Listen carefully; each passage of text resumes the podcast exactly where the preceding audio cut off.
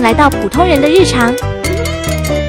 你看，咱们平时聊那些也是日常人们的那种焦虑，但是一二线城市工作的，你现在回到这种三四线了，我还做不到充满正能量那种，我就是丧。对于我来说就是纯属扯淡，我都已经丧了，你知道吧？我就丧的理直气壮了，我为啥要还要强行给自己洗个脑？我唯一能告诉自己的，以后一定会更好的，因为现在就是最差，再往后走你肯定会变得更好，这个是肯定的嘛。但是你要强行抚平心灵的伤痕的这种东西，我觉得纯属屁话。Question for you? 我觉得你相信未来会更好，就已经不是真的躺平，起码你是乐观的，对不对？不是你躺平了，你你未来也会更好呀。那个我之前就看人家说是科幻小说，就是基于人们对未来是乐观的，嗯觉得未来是好的，所以才要想象未来的生活，嗯，穿越到未来等等等。不过说实话，我说的这种未来会更好的，也是属于就是像很多人的那种一样，就是只是说说，没有什么概念，也不期待他啥。说这种话就是觉得我自己现在已经够烂了，或者是已经很惨了，嗯，就再差也差不到什么程度了，所以才会说以后会更好。倒没有对未来有什么奢望，毕竟未来谁能说得上？你看这辈子是发不了财。采访就是拿过好几个公司的千万的股票，然后做到公司的中高层领导，觉得自己就是个打工人，知道自己永远不可能像那些创始人的 CEO 那样有钱，自己还是个打工人。这人脱离了这个公司或者平台，你就一文不值。所以很多人就一直在自己的里不舍得换，就是因为这，就是换工作的这个时间成本这些代价太大了。有的那些博主啥就会说什么啊，就是可以的话，瞄准目标，你先自己积累一段时间之后再换呀，或者去尝试。我觉得真没必要，真的就劝人一路走到黑就完事儿了。因为你你就想这个赛道你还没摸明白了，你现在在你的赛道走了一个这种半拉不结的这种，然后你就就感觉啊球长毛短了，你换一个赛道也就是新鲜劲儿，这个赛道有希望，但是这个赛道说不定绝望的人也也可多了，所以我就觉得真没必要，就认准这条路，我就一路走到黑就完事儿了，也不用天天听别人说的，哎呀这个行业这那这那，我不是做设计的，办公室里就是说啊现在什么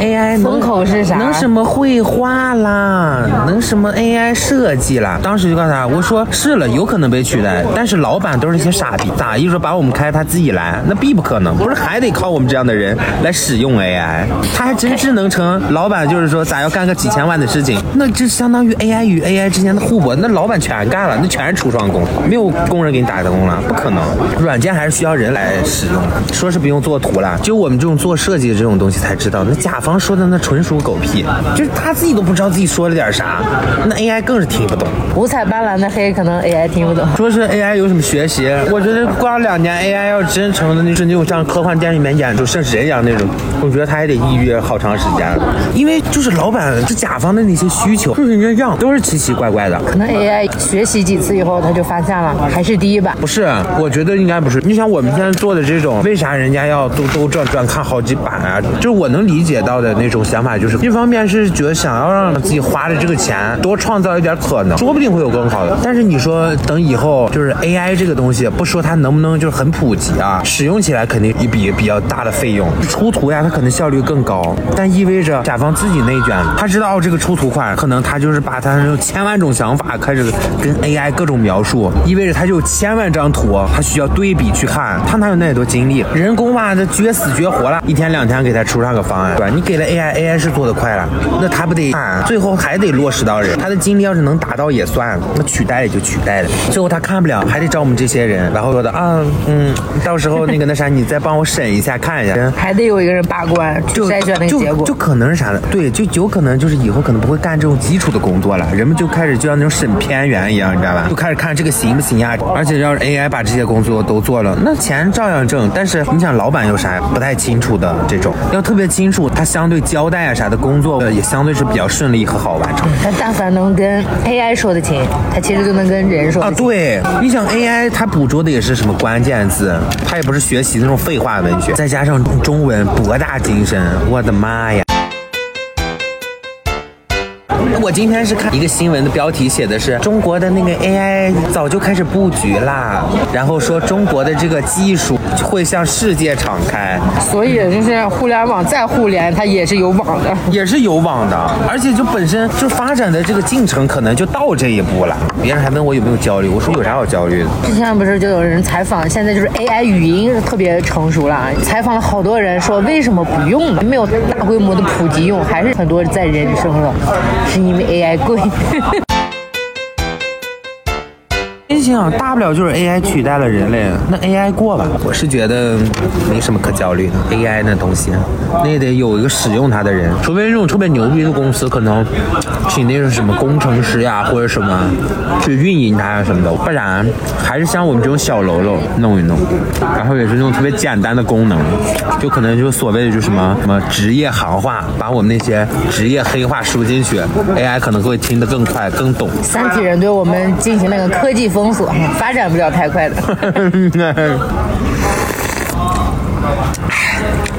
这羊蝎子汤一喝，全是调料味。唯一不好的就是是，你想中国是使用筷子，咱们这种外卖又，嗯哎，我是觉得这种可不环保。人们就应该一人备上一个，包包里面装上一个餐具，但是又感觉有点太吃货了啊！主要是清洁是个问题，我也想过这个问题。而且是随处可见的不见垃圾桶，就是你想要扔的时候，你就发现方圆百里连个垃圾桶也没有；你不想扔的时候，那垃圾桶乌乌泱乌泱一堆，就扎堆在那儿站着。我感觉吃差不多了，不想吃了。今天晚上吃的还算是比较多的了，日报也交了。说实话，日报我就觉得可烦人了呀。日报、周报和月报，别人肯定也是这，我们这日报不交十块，周报不交五十，月报不交一百，就大有一种就是你想扣我钱，明说好吧，你直接从我工资里面就告诉我想要扣除哪部分，面试或者啥的，你直接告诉我说你能得到多少就行，把这些的不确定的因素你直接给我刨了，也省得让我听见心烦。各种在这儿就交这了交那了，不过也有可能人家企业可能就是想要通过这种反馈之吧，谁知道？我这种都属于那种好人心态，还想给他们找找理由。人家不是永远不要和资本家共情，自己 PUA 自己。说实话了，有那么多焦虑，有这功夫你走走路啊，累到你就是根本你你大脑都懒得动。但凡想太多，就是生活还是太闲。看人家那视频上不就说说，在你没有目标或者没有你想干的时候，你就先干，管他是干啥了，先干着。因为人真的没办法歇，你知道吗？网上宣传就是那种特别好的那种典型案例，就比如说歇一歇吧，突然大部分就是越歇越像个小傻瓜了。然后在每天看上那些视频，就一种正能量，然后就感觉哇，前方的财富等着我呢，我就要静待一个那种就是逆风翻盘的一个时间点就够了。我觉得现在人已经挺努力了。哎呀，人们这现在太努力了，都逼的都是，人们都说想躺平，想躺平，就真躺不下。就是说是躺平了，但是表现的好像在单位很积极工作呀。他们有这个脑子，真努力。他们也是在在另一个方面输出，只是他们可能不太在意这种，所以他们觉得自己躺平，怎么地都是一种付出。然后之前看了一个那个视频，就说的是一个韩国的一个女的，学历也很高，就是找不下工作，然后自己在外面租了个房子住，就是补贴都是家里给，我每天也就是在床上待着，看看剧，然后看看动漫。家里虽然是给上钱，但是人家呢也还自己出去采买点东西，自己做点吃的，然后还会做一点这种就是活人干的事儿。你像有的那种像就活着跟个死人来似的，就是往那儿一躺吧，我看一看剧，然后自己也没啥事儿干，太无聊了。这不就是我？我就很向往这种，就是一天也不用跟谁说话。自己拿点钱，然后自己出去给自己准备一些什么早饭啊、午饭呀、然后想要吃什么的时候买一点自己做，人家也是一种生活。刨出工作，你不就是生活？其实他的生活就是一个家庭主妇的生活，只不过他没有孩子。一般的家庭主妇就是这么生活，家务做饭他。想做可以做，不想做他自己就点外卖嘛。你就说他这个状态，嗯其实就是家庭主妇的状态。男的也是，男的要是也是这种的在家躺的，给自己做的饭，就是人家还有个自我追求，他还有这种活人的这种行为。晚上不能多吃，容易睡不着。不过我还好，我一般就是哗。我就睡着了。那来吵的直播在旁边开着，我就呼呼就睡着了。反正可多人就什么失眠、焦虑，然后那啥，我心想了，至不至于。我就感觉这种就属于反人类的阴间活动，你已经影响到你的正常生存了啊！你正常睡眠你都保证不了，你想那些有个屁用？你有这功夫好好睡上一觉，我觉得都比啥。就是有时候想的事儿，脑子会一直转，然后歇不下来。那就是现在人通病嘛，就是视野太小了，他一直在那个小范围里一直轴一直转，然后又不会自己分散那种注意力。其实你眼界、心胸稍微打开一点，至少是绕一个这种大圈子，你也不是那种小的呢，就就就就就就一直转。然后关键是还是那种那种兜兜转转没有出路的这种，纯属浪费时间。就应该是那种一问自己，哎呀，好纠结这件事，然后有没有解决办法？没有，哎，没有，算了，不想，能放下放下得了。没有解决办法就快算了，没必要，剩下交给时间了。反正这社会饿是饿不死人。你真的也挺丧，我一般人都这样。我就是那种丧的积极，我的丧就是我丧是丧，但是我是觉得没有必要，我丧我就得一直就是沉浸在丧的那个那个状态里面，因为我觉得那没意思了。就是我知道我丧可以，但是我觉得没必要就一直就哎呀啊就那种丧，你知道，我就觉得太无聊了。我觉得有这功夫，是不是你丧，留给自己时间。该丧丧，这大部分时间你还是该干嘛干嘛。你像我为啥要送你花了？就是因为我收到过花，我就就能感受到，就是很多的这种体验是你前所未有去体验的。只有是你那些生命中突然闯入的人，或者途经你人生中的这个人，突然给你带来这个体验，你才会意识到，哦，这种人们为啥有时候想不出来，想不出来这种出路了？就是因为平时的工作环境就真的太局限了，也就那么几个人，他就没有这些所谓的这这种。偶然还是属于突发的这种，所以为啥人们就想要出去旅游？但人们出去旅游又是类似于那种真的是纯旅游，看一看这，看一看那，我就觉得这种也可无聊。就是你真的带不带目的不说，你去了这个地方，你也没必要说的一次性想把所有地方都玩明白了或者啥，你就真的去一个你想要去的地方，找一个地方你待着，对你换一个环境，你就会换一个新的思考方式。就像你现在在这儿坐在这儿吃这个羊蝎子了，你要是。再换上个什么海南、三亚、东北的啥，你再吃个，你就是又是一种状态，你就安安静静，你路边哪儿还怕没个撸撸个串儿的地儿了，是吧？你换一个地方撸串儿，感觉就是不一样。越是这种撸串儿这种，你才能越能见到一些什么烟火气，不然那你真的那出去了也是在自己特别小的这种圈子里面，去个这儿去个那儿，也就是一些这了。我去西安的时候，不是就没有做任何的攻略，我也没有想着去什么华清池、呃兵马俑，就大家都。去的那些地方，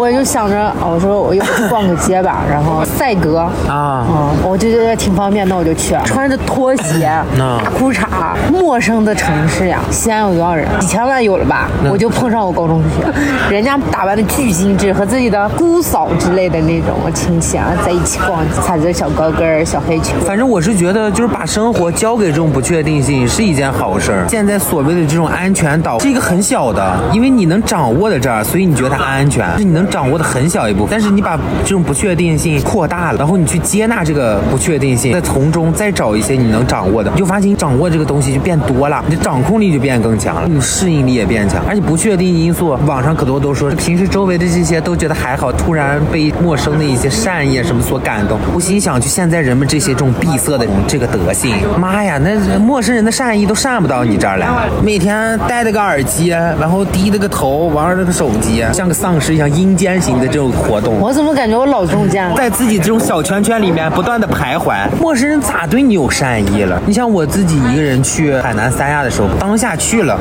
我才开始找酒店，也不贵，我就住了以后，我下去我就打了个车，我说师傅，嗯，有什么天涯海角，就是想要去了。他说快不用去了，就是块破石头，一堆人挤得要死。我就觉得这种大部分的人说话都很坦诚，而且也不会说什么排斥外地的呀，或者坑外地，大家都是在赚自己的这个钱。都知道赚钱不容易，知道你是出来旅游的，人家该给什么建议啊啥的，人家也会给。除非你是硬非要是问那种卖票的，你要是但凡你问这种路人，你就是去个公园，你说什么阿姨啊、叔叔呀，你说我刚来哈，我海南有没有一些有意思的地方？不一定是那些景点啥，他们肯定也有自己的见解，比如说什么公园呀，对吧？景色也很好，而且能找到那样的一个大家不一定都知道的好地方的时候，你会更有什么满足和收获感？小确幸。人家就告我说啊，你去哪哪哪，你要吃什么海鲜，你就去哪。那个什么市场了，那本地人就去那儿买了。到时候你挑好了之后，让他给你加工一下，就跟大排档一样，往那儿一坐吃就完事儿了。下来总共你就是一个人胡吃海塞也就一百多。自己不是还找见一个那样的山，就是跟咱们这边北方又不一样，山咱们就看的还是山，人家就是山，然后还有海。然后还有一些水呀啥的，然后穿插起来又不一样。路途中你也能看见一些当地人散步呀，就这种生活节奏和这种生活态度。有段时间特别流行，就是去了一个当地，就逛他们的贸市场，嗯，不是超市。我觉得就就够了。你想我现在就是，但凡听见什么网红啦或者啥的，想躲，因为我不想去那种人多的地方，因为我真的已经平时生活就已经就挤就不行了，到处都是乌泱乌泱的人，人们都说的想要逃避怎么样了，结果还是往人堆儿人堆儿里扎，想这也太奇怪了。你就是一个人找一个就公园呀或者什么地方，你安安静静带块布往地下一铺，躺在草坪上看看天，我觉得哇也挺美，也挺惬意。从便利店买的那些便宜的三明治呀、小零食呀，往那儿一躺，拿出来一片吃一吃。人们有时候就是会觉得说自己旅行花了多少机票钱，路上花了多少，得怎么怎么样了。我就觉得你花钱就是换一个环境，然后平静下来感受一下，就是用你自己的这个身体状态去感受一下，也不一定非要平静，说不定人家有的就喜欢那种什么酒吧了啥乱七八糟，就让体验那种也行嘛。但是没必要所有人都追求所谓的那种疯狂的热闹呀啥的，觉得换一个城市你就可以歇斯底里啊，这种我觉得是完全没必要。你想越热闹的地方，意味着事儿越多，事儿越多，指不定各种坑的又一堆。反正就是按自己的生活状态来就完了。吃饱了。吃饱了。tonight. Now I lay